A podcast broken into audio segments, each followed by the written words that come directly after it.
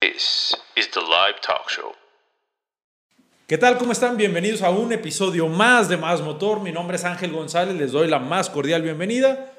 Rapidísimo, aquí están nuestras redes sociales apare- apareciendo en la parte de abajo de la pantalla para que vayan y nos sigan, para que se suscriban a nuestro canal de YouTube. Casi nunca les digo que se suscriban al canal. Pero bueno, ¿qué vamos a platicar el día de hoy? Vamos a platicar de la Chevrolet Silverado ZR2, una versión que llega a competir un poquito, un poquito eh, con Ford F-150, con la versión Raptor. Eh, hay ahí algunas cosas que no coinciden tanto en la potencia, en la motorización, pero bueno, eh, es, eh, llega a ese rango, llega a ese nivel de competencia. Y aquí lo vamos a estar viendo en el video. La pudimos conocer en el CIMA Show hace ya un mes. Hace ya un mes pudimos conocerla en el CIMA Show. Y se las quería presentar aquí para que la vieran un poquito más a detalle, para que vieran las características interiores que cuenta con doble pantalla. Ya sabemos que ahora está todo eh, de forma digital y está, la verdad, está muy padre el tanto el cuadro de instrumentos como la pantalla principal, la pantalla que normalmente se le llama de infoentretenimiento. Eh, en el cuadro de instrumentos podemos ver la presión de las llantas, podemos ver los tipos de manejo, la velocidad, eh, to- todo una, lo, lo que ya conocemos en este tipo de, de- de- las prestaciones que ya conocemos en este tipo de vehículos, pues las, podemos tener en el cuadro de instrumentos. Está bastante, bastante completo y es muy amigable de manejar. En el video no se ve encendido, pero tuvimos la oportunidad de cuando hicieron la demostración, que no tuvimos, eh, que no pudimos grabar, pero sí pudimos verla a detalle. La verdad es un cuadro de instrumentos bastante completo. No le hace falta nada, a mi punto de vista no le hace falta nada. Y a la pantalla de infoentretenimiento tiene conectividad con Apple y con Android CarPlay, que la verdad todavía, hay- todavía hay vehículos inclusive que están comercializando aquí en México que nada más son compatibles con Apple y todavía con Android no se pueden conectar tan, tan bien, como que no están tan desarrollados los, los sistemas operativos para, para ciertas marcas, pero bueno, en el caso de Chevrolet Silverado ZR2 no es el caso, no,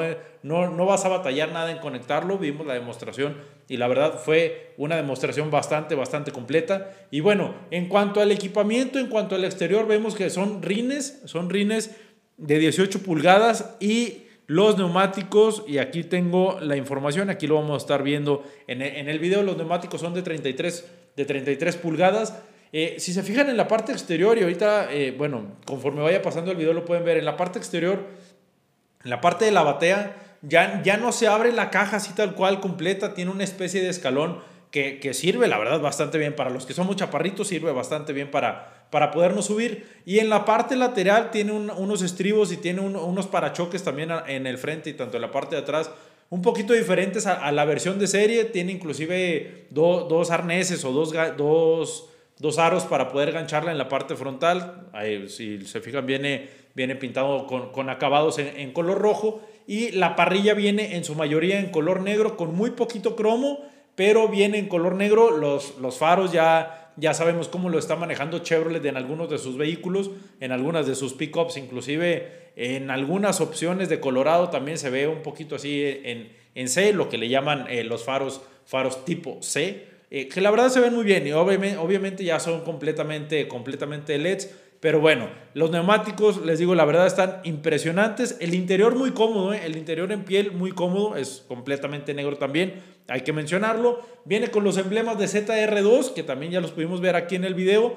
Y la parte posterior, la segunda fila de asientos, eh, sí es muy amplia, sí te da bastante espacio para, tanto para los ocupantes que van adelante para que puedan maniobrar hacia adelante o hacia atrás lo- los asientos y todavía queda espacio suficiente entre el respaldo y las rodillas de los ocupantes, que, que en este caso yo me subí en la parte de atrás y todavía queda bastante espacio, un espacio bastante, bastante considerable.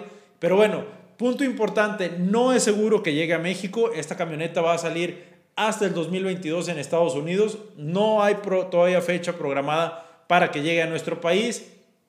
Quizá llegue, quizá no llegue, a lo mejor lo vamos a ver hasta 2023 o probablemente la marca lance algún comunicado ya conforme se vaya acercando la fecha de lanzamiento en Estados Unidos para que pueda llegar a nuestro país. Hay que ver el precio.